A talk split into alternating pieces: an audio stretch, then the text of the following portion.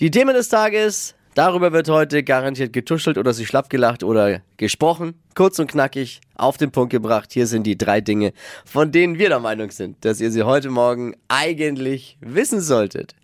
Ein Spezialservice der Flo Kerschner Show. Katar ist seit gestern endgültig raus. Eine Nachricht, die man sich schon 2010 bei der WM-Vergabe ja gewünscht hätte. Oh ja. Nach der Niederlage gegen Niederlande beendet Katar gestern die Heim-WM ohne Punkte. Gewonnen haben sie aber auch was. Eine Erkenntnis. Man kann zwar eine WM kaufen, aber keine Siege in den Spielen. Ja.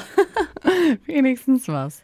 Der neue Wetten das Termin steht fest. Also er steht zumindest so fest, wie Thomas Gottschalk stehen Oh, kann. oh Noch, Mann. dann schauen wir mal. 25. November 2023 gibt's die nächste Ausgabe von Wetten das. Der Bagger läuft schon warm. Chances wieder. Natürlich. Natürlich schauen wir. Allein, um dann am nächsten Tag äh, lästern zu können. Allein deshalb. Heidi und Leni Klum haben wieder gemeinsam in die Sus vor der Kamera posiert. Muss man aber auch Verständnis haben, die beiden haben nichts anderes gelernt. Oh.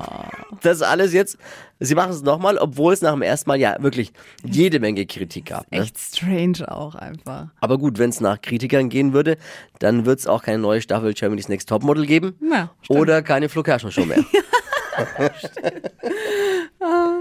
Das waren sie, die drei Dinge, von denen wir der Meinung sind, dass ihr sie heute Morgen eigentlich wissen solltet. Ein Service der Flo Kerschner Show.